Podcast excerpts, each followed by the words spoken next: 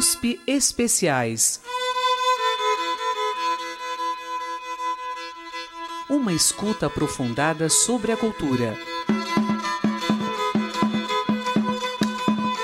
No programa de hoje, da voz suprema do blues. All right, boys. You didn't see the rest? Now I'm gonna show you the best. Ma Rainey's gonna show you her black bottom. Way down south in Alabama, I got a friend they call Dancing Sammy, who's crazy about all the latest dances. Black bottom stomps and the new baby prances. O USP Especiais de hoje traz o blues e seus desdobramentos. No rock, na música de mercado, nas gravadoras, desde os anos de 1920. A partir do filme A Voz Suprema do Blues, do diretor George Wolfe, o professor da USP Marcos Napolitano nos contará como vários estilos e demandas de mercado orbitaram ou vieram dessa voz suprema do blues.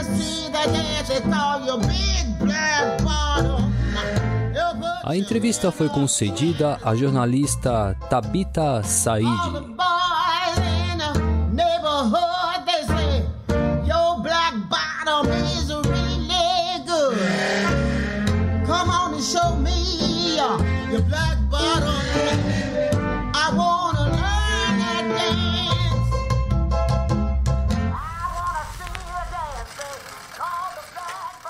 Achei interessante fazendo uma pesquisa sobre enfim, sobre quem na USP falasse sobre blues, sobre quem na USP falasse sobre música, mas também num ponto de vista social, assim, sabe?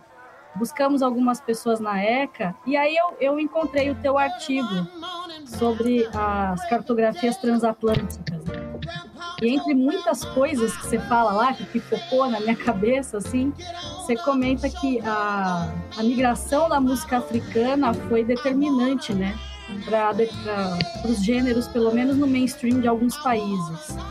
Como é que essa legitimação se dá num, num contexto social como dessa Chicago dos anos 20, né? Que no, a gente vê que a questão racial é muito, muito forte, né?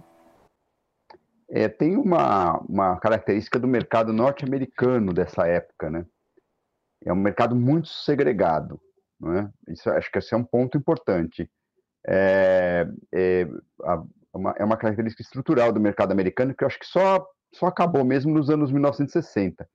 Era um mercado muito segregado, então, assim, uh, os gêneros de matriz africana chegavam lá, eram elaborados, né? É, havia ali um dentro das comunidades afro-americanas um, um, um, secretismo, né? Lá, um hibridismo cultural muito forte. Então eles misturavam com, com várias é, outras experiências sonoras que eles viviam na sociedade americana.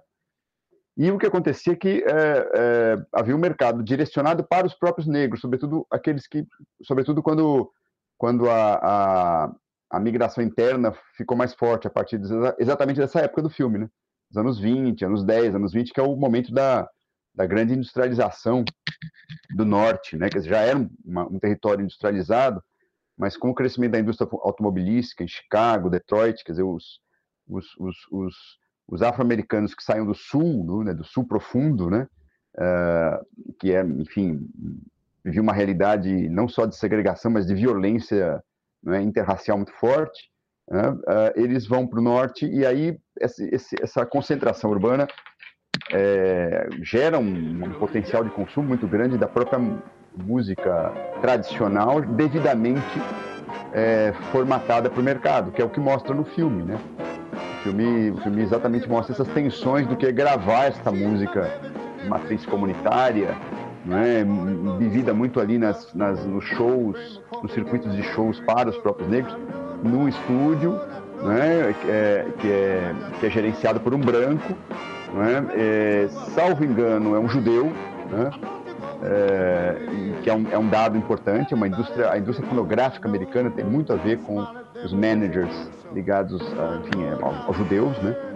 É, e, e, e, aí, é, daí iam, voltavam formatadas para o próprio mercado negro, e com o tempo, é, o que vai acontecer? Há uma espécie de apropriação do mundo branco, né? é, destes, desses, dessas matrizes sonoras. Alguns é, artistas negros conseguem furar esse bloqueio. Dick Ellington, por exemplo, né? é, é, um dos primeiros né, artistas negros que começa a, a, a, a migrar, né, a, circular pelo mundo branco. Por exemplo, né, Louis Armstrong, por exemplo, também. Né? Depois, mas, mas é, ainda é um mundo muito segmentado. Né? O primeiro negro que aparecerá numa televisão nos Estados Unidos é o Ray Charles, em 1955.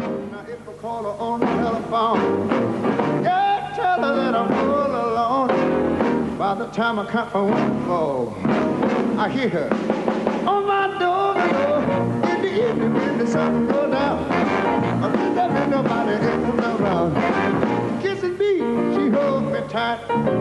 Tell me, Daddy, everything's alright, and I know now. Oh, I know, oh, hallelujah, I just love her so. Hallelujah, yeah, oh, I just love her so. You know, she's my little woman with town. And uh, baby, I'm a little fool for you, little girl.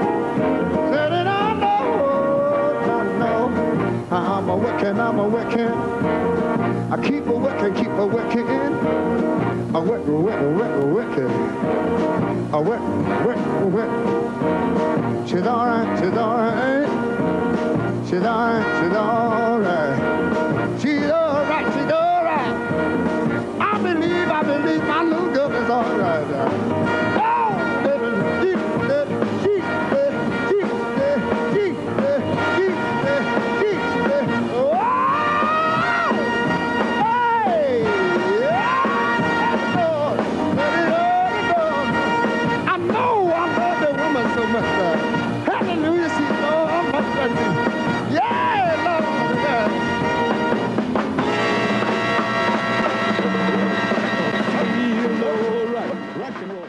Ouvimos Hallelujah com Ray Charles, 1955. É, então é, é, um mundo muito segmentado. Agora, é, é uma indústria voltada para os negros, por um lado, sobretudo aí tendo blues como, como, como carro-chefe, como gênero-chefe, e é, uma série de apropriações é, também feitas pelos brancos, adaptações, inclusive, que vão dar origem ao jazz, ao, ao, ao fox, ao jazz, né? É, as big bands, né, ao, ao, chamado swing, né, mas já um, dentro de, um, de, uma, vamos dizer assim, um branqueamento dessas matrizes, né.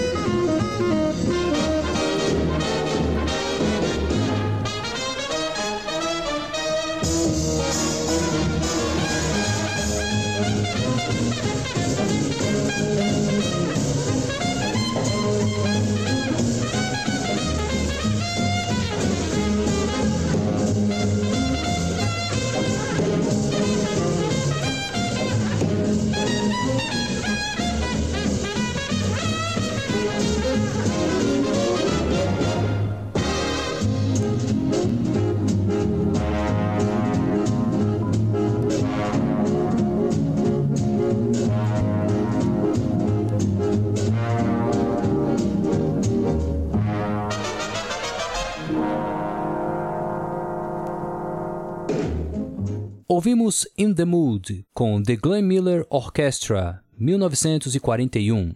E é esse, esse universo americano que se constrói entre os anos 20 e 30, 40, né? Uh, e aí nos anos 50 e 60 já tendo como eixo o rhythm and blues e o rock and roll, né? uh, já numa outra, numa outra lógica, porque aí você tem uh, uma presença de artistas negros também no mundo branco, começam a haver mis algumas misturas, até em função das mudanças que a sociedade norte-americana passa a ter. O racismo ainda muito grande, o segregacionismo muito grande, mas no mercado cada vez mais integrado, né? ainda que com muitas tensões. Né? come.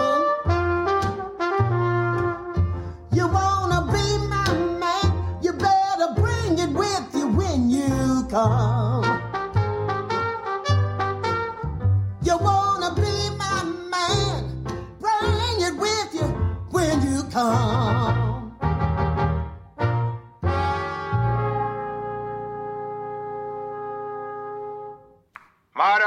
Maravilhoso! Gravamos tudo, menino! Ótima sessão, Mar! Temos um disco vencedor! Slowdrag, onde você aprendeu a tocar esse baixo? Eu ouvi cantar! Eu escutei esse baixo, estava bem animado na música! Eu estava seguindo o Toledo. Ele tem os dedos gigantes correndo pelo piano. Eu estava tentando acompanhar. Mas era isso que você devia fazer? Tocar a música? Você viu o Slowdrag dedilhando baixo como se fosse outra coisa? Levi, o que estava fazendo? Por que tocou tantas notas? Tocou dez notas a cada nota que devia tocar. Não precisava de tanto. Temos que improvisar no tema. Era o que eu estava fazendo. Você tem que tocar a música no meu ritmo, do jeito que todos os outros tocam. Eu estava tocando a música da forma como eu sentia. Eu tentando cantar a música e você machucando o meu ouvido. Acha que isso é tocar música? Eu sei muito bem o que faço. Então, me deixe em paz quanto à minha música. Eu já disse que não tem a ver com a sua música, é a música da Marta. Tá tudo bem, eu já disse o que fazer. Não me importa o que você e Cutler fazem. Vocês podem me demitir, tanto faz. Terei minha própria banda mesmo. Se continuar mexendo Ninguém quer saber de você. Tá bom, irmão, está demitido. Acha que me importo com essa demissão? Não me importo com isso. Você está me fazendo Butler, um favor. O Leve tá fora. Não vai mais tocar na minha Eu banda. estou demitido? Ótimo. Foi a melhor coisa que já aconteceu comigo. Não preciso dessa merda. Ouvimos um trecho do filme A Voz Suprema do Blues, de 2020, em que a personagem Ma Rainey discute com o trompetista após gravação.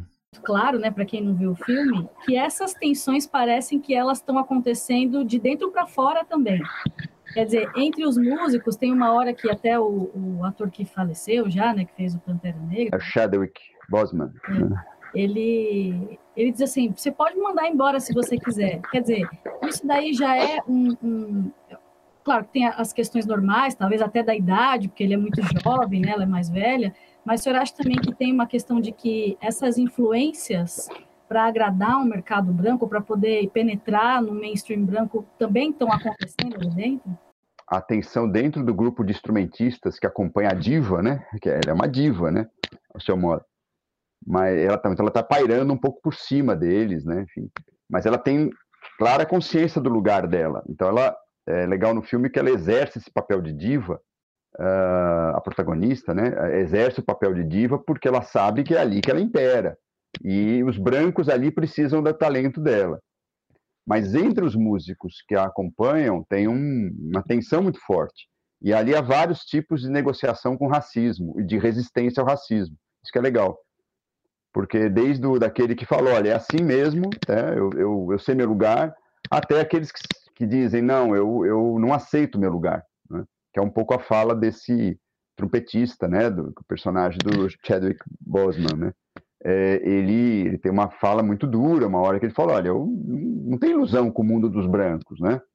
É, eu, eu, eu, eu não aceito meu lugar, eu sei que aqui é o momento de eu, é, enfim, me impor, e, e, um pouco é, essas, os debates entre os músicos revelam as várias estratégias de sobrevivência, né, num ambiente racista. Né? É, e de violência né, também. Não é só um racismo né, cordial, como diríamos, mas é, é, é, um racismo muito violento. Né? Há várias testemunhos no filme dos personagens que mostram essa violência. Violência mesmo, física, direta. Uh, então, é, é, é, o que é legal no filme é que mostra os efeitos desse mundo segregado também na comunidade, vamos dizer, de músicos afro-americanos. Né? E também o que, o que, é legal no filme é um pouco a, a importância do blues para a afirmação da identidade, né? É, e como uma, uma espécie de matriz mesmo de, de gênero musical para todos os outros gêneros afro-americanos. É, do jazz, rhythm and blues, soul, funk, quer dizer, tudo ali parece nascer do blues, né?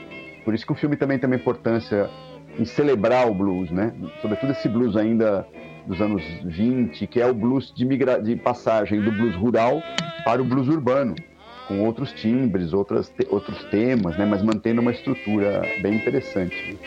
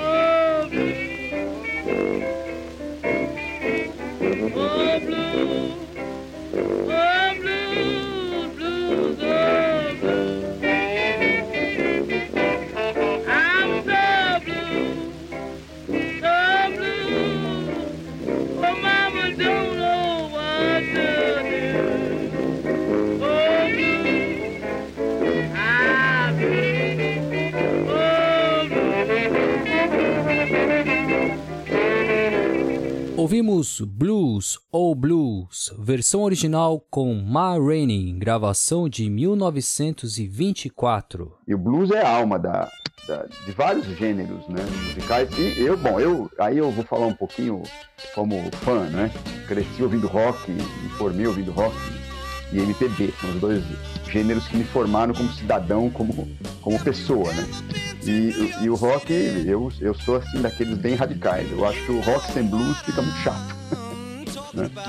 As grandes bandas de rock dos anos 60 e 70 basicamente eram bandas de blues, de rhythm and blues. E, então o filme também mostra essa, essa, importância do blues como, como matriz, né? como uh, matriz cultural mesmo, de várias coisas que vão acontecer depois.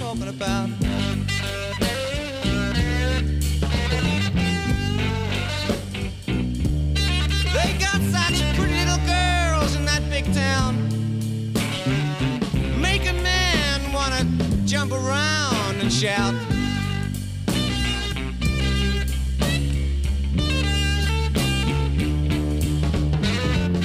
I met a little girl there. She was about five foot eight. I said, I want you to love me.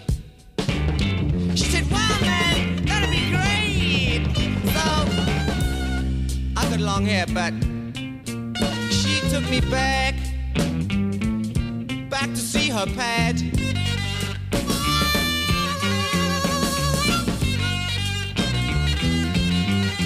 But the first thing I saw when I arrived there was a big black shiny shotgun in the hands of her dad.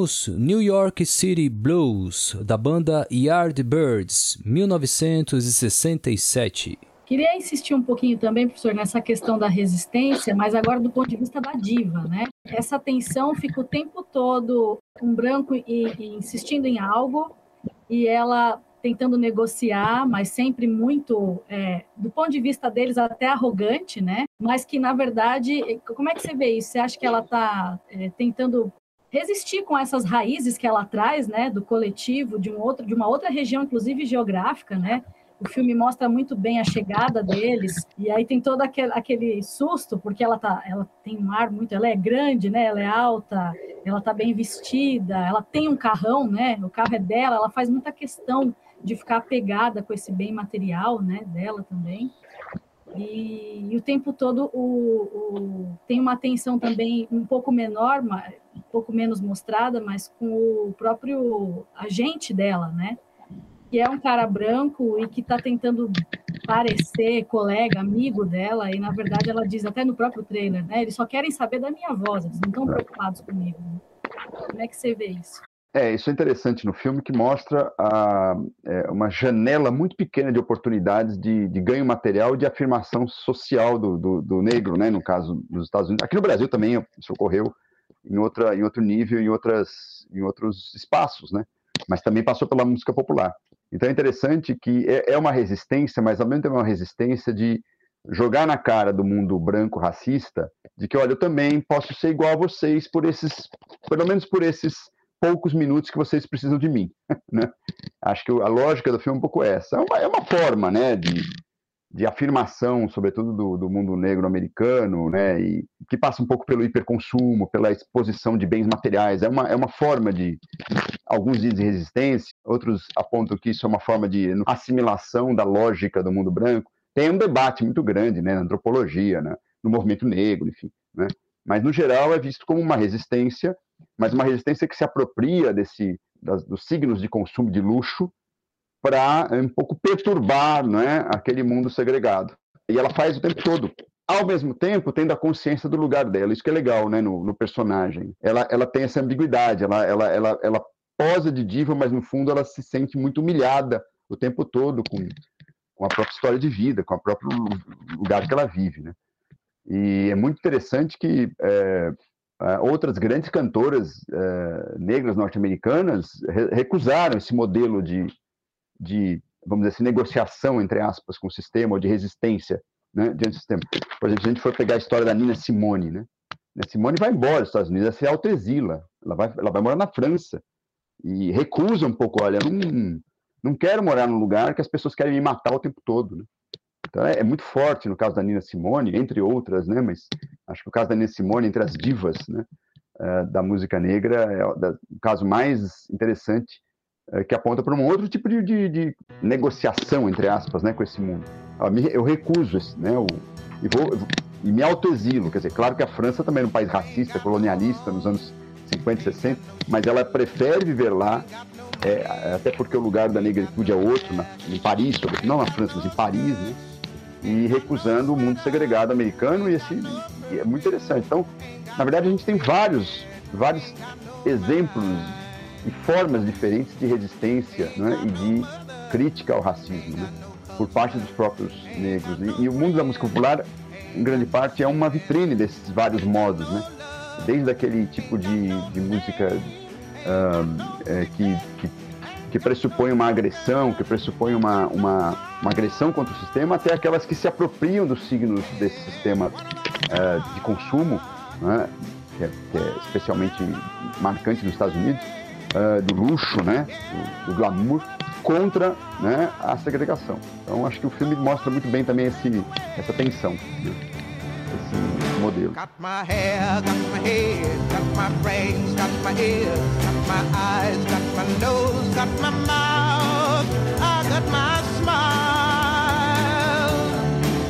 I got my tongue, got my chin, got my neck, got my boobs, got my heart, got my soul, got my back,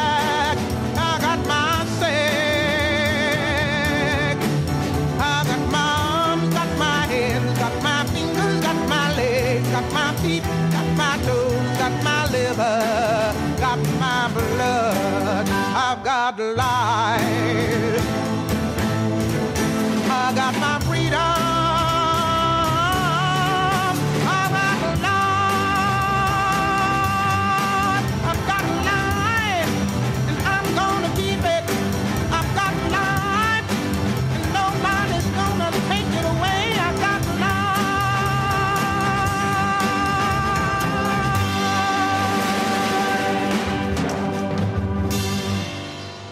Ouvimos And Got No, I Got a Life, composição de Nina Simone, com a própria compositora ao vivo em Londres, no Teatro Savoy, em 1985. Tem, uma, tem um momento do seu artigo, eu, eu não me lembro muito bem, mas que você fala um pouco da indústria do disco.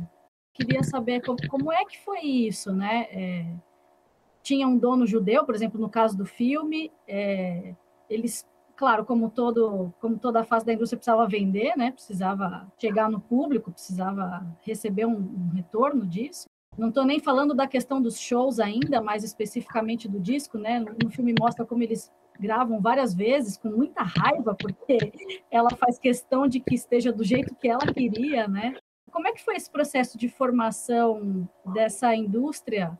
A moderna indústria fonográfica, ela surge exatamente nos anos 20. É? Claro que é, muita coisa aconteceu depois, outros formatos de gravação, as gravações ficaram mais sofisticadas, é, a, a, o estúdio cresceu em complexidade, né? essas possibilidades sonoras da, do fonograma se ampliaram muito.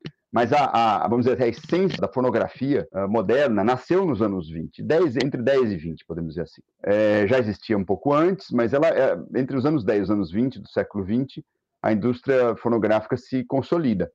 Né? Há autores que, inclusive, vão estudar uh, o, o, surgimento dos gêneros nacionais, uh, dos gêneros musicais nacionais, que, coincidentemente, todos se afirmam nessa época. Né? O samba, o tango, o tango é um pouquinho antes, mas se afirma nos anos 20. O, jazz, jazz e blues, né?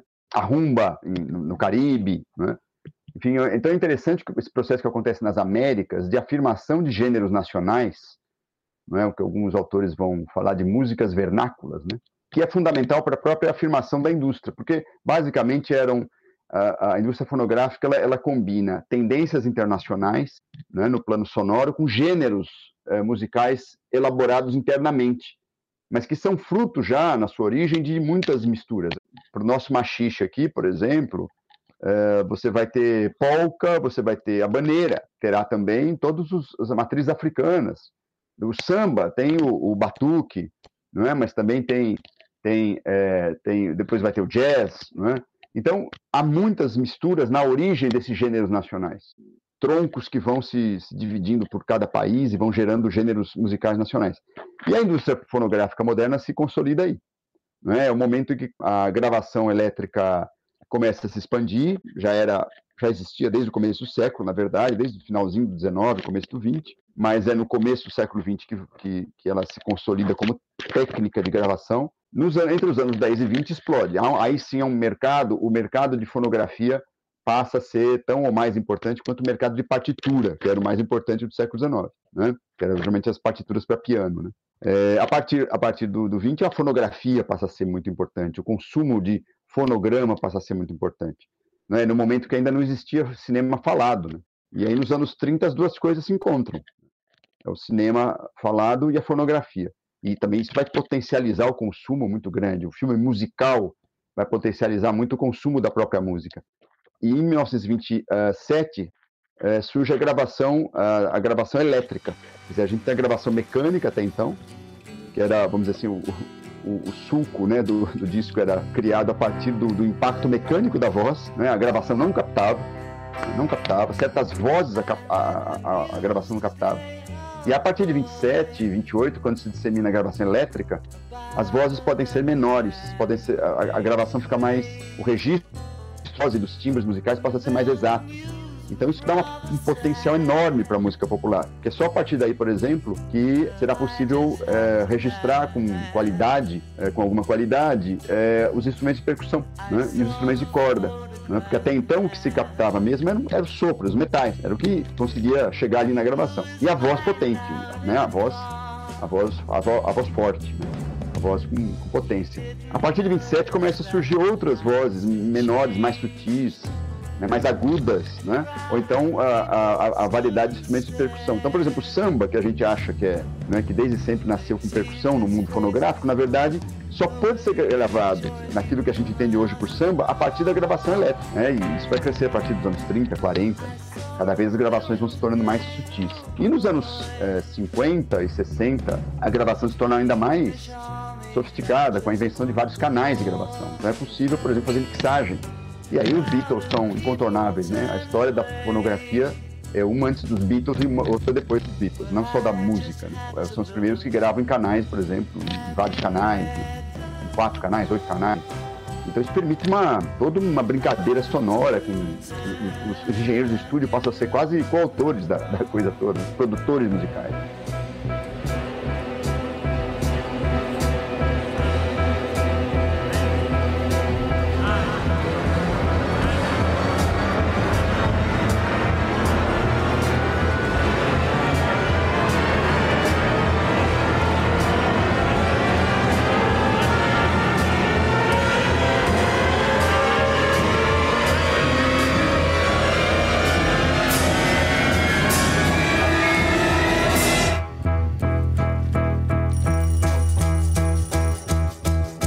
woke up, fell out of bed, dragged a comb across my head.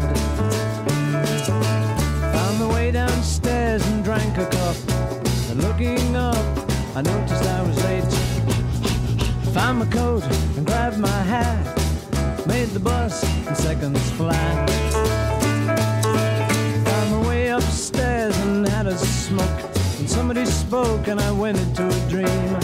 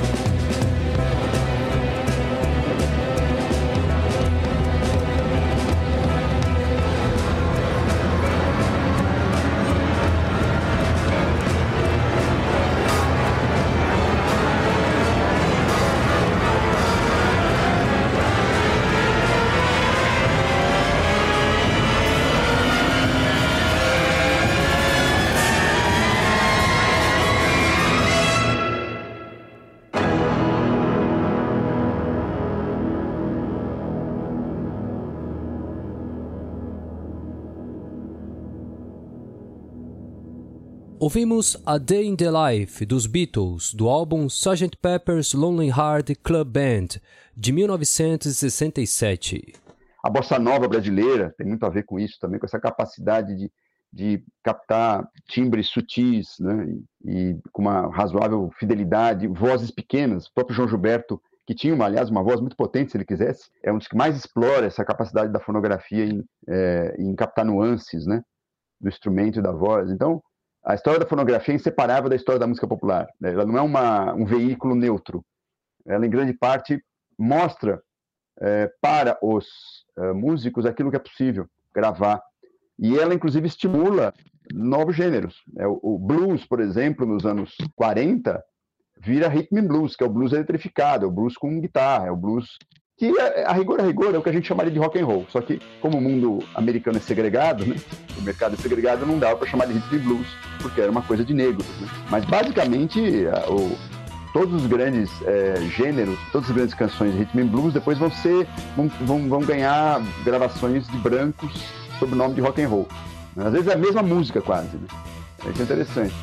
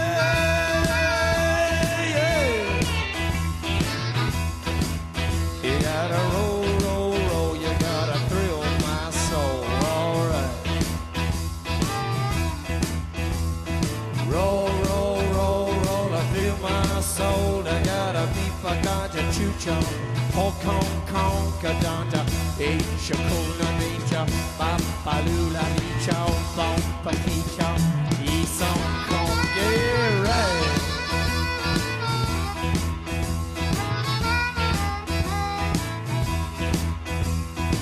Ashen lady Ashen lady. Ashen lady. Give up your vows. Give up your vows. Save our city.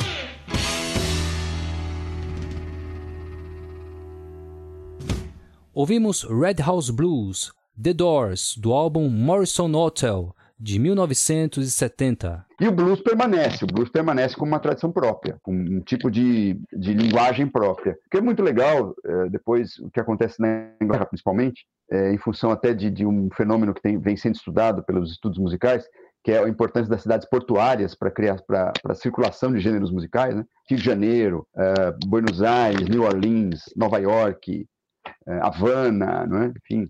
Uh, e no caso da Inglaterra, né, não é bem é, é, uma cidade que tinha conexões ali, enfim, portuárias, mas era uma cidade basicamente industrial, que era o Liverpool. Depois Hamburgo na Alemanha, né, é um ponto de encontro das bandas de rock muito importante da Europa. É, o que acontece na Europa é uma coisa muito interessante, porque basicamente o jovem branco americano de classe média não ouvia música de negro. Já o jovem inglês proletário podia ouvir música de negros, porque chegava pelos portos, pelos marinheiros, pelos, pelos muquifos né, dali, das, das cidades industriais, pelos clubes de música. E essa, essa, isso, isso acontece basicamente nos anos 50, quando se intensificam essas, essas trocas, né? E, e, muitos jovens ingleses passam a ouvir diretamente da fonte o rhythm blues negro-americano, coisa que para muitos americanos de classe média, né, que ouviam Elvis Presley, né, eventualmente não tinham referência do, do mundo negro né, americano. E, e, em grande parte isso vai gerar um novo tipo de rock na Inglaterra. Na Inglaterra tem um fenômeno chamado uh, Blues Revival, no final dos anos 50. Então, se formam grandes bandas né, de blues, né, de op jovens operários ingleses tocando blues, né, uh, muito intensa, muito uh, original. E, e, esse, esse fenômeno vai gerar uma série de bandas e, e vai gerar um fenômeno, uma, uma maneira de, de, tocar e de compor rock. Em grande parte vai ser muito mais apoiada no blues negro do que, do que muitas bandas americanas que eram muito mais é, voltadas para aquela tradição do rock and roll branco que era mais quadrado, umas baladinhas mais quadradas, mais marca, uma marcação menos, menos sincopada. Né? E isso explica Rolling Stones, Beatles, né? Por que, que o rock britânico vai ser tão importante, né? Uh, Yardbirds, né? Que a, a, a, banda Yardbirds, por exemplo, é uma banda de blues, né? Basicamente rhythm blues e blues e que vai gerar as grandes bandas de heavy metal do final dos anos 60. Uh, ah, Led Zeppelin, uh, Jeff Beck. E, e, e, o que eu acho muito rico é como o blues atravessa o oceano e vira outra coisa na Inglaterra se adequa, se adequa muito bem esse jovem proletário inglês que ouve né, a música negra americana e que, inclusive, ao querer imitar os negros, acaba fazendo alguma coisa original. É o caso dos Rolling Stones. O primeiro disco dos Rolling Stones, basicamente, é uma, são regravações de músicas uh, de rhythm and blues dos anos 50 nos Estados Unidos. E, é, é, o próprio Mick Jagger imitava os cantores negros americanos.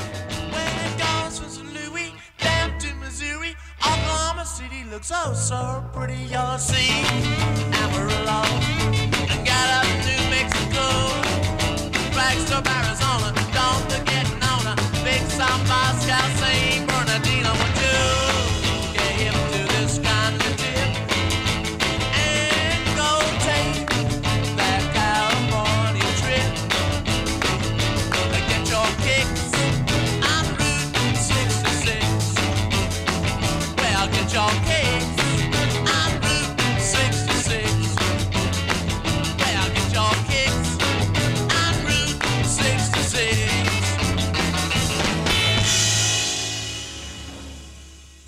Ouvimos Route 66, do Rolling Stone, do primeiro álbum lançado em 1964. Então isso é muito interessante, essa circulação é muito legal e, e, e nos exige um outro olhar para a história da música, que não é aquele olhar calcado na história da música nacional de cada país. A história da música é sempre uma história de circulações, né?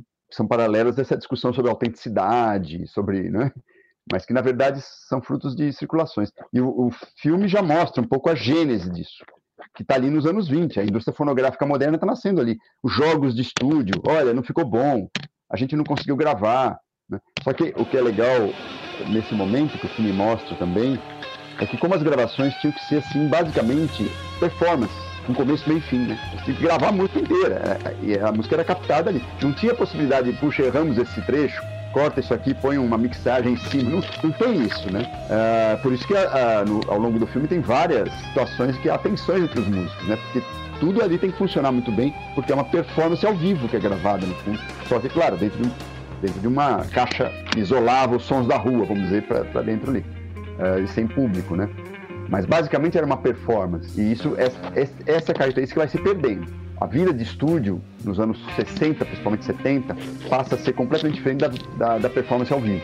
Né? Tanto que é legal porque, sobretudo no rock, tem, tem grandes bandas que são ótimas de estúdio, péssimas ao vivo, e vice-versa, dependendo aí do, da capacidade do engenheiro de som. No rock and roll era, no, no, no heavy metal, né? Sobretudo, era interessante, por exemplo, o Led Zeppelin era uma banda que tinha limites ao vivo. E no estúdio era uma coisa impressionante os discos Led Zeppelin, os primeiros quatro discos, são assim, aulas de gravação, né? não são só aulas. De... Só que ao vivo eles tinham problemas.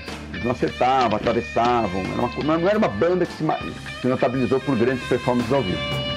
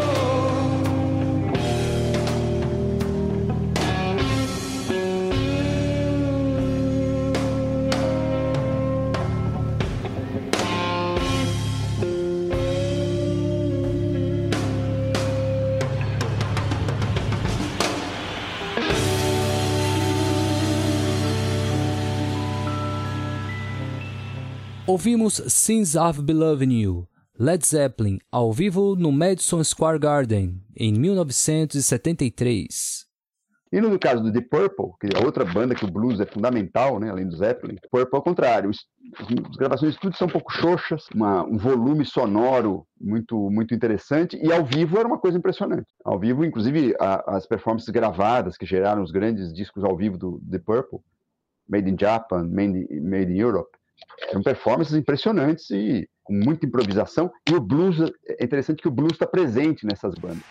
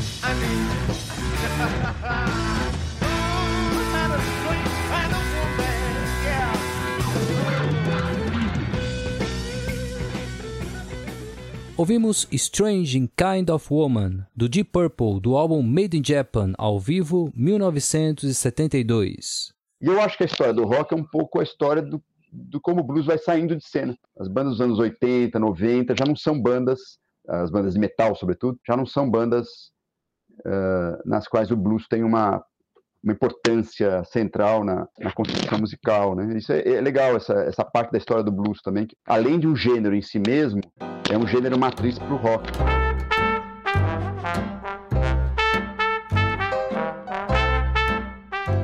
Chegamos ao fim de mais um USP Especiais da Voz Suprema do Blues. Uma história dos desdobramentos do estilo a partir do filme sobre Ma Rainey, a voz suprema do blues, com as observações e análises do professor Marcos Napolitano.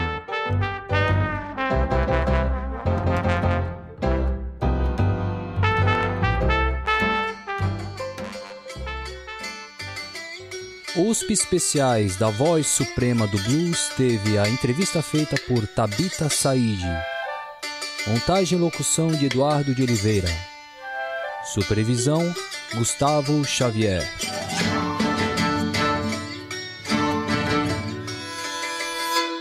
Temas da cultura a partir de seus sons. USP Especiais.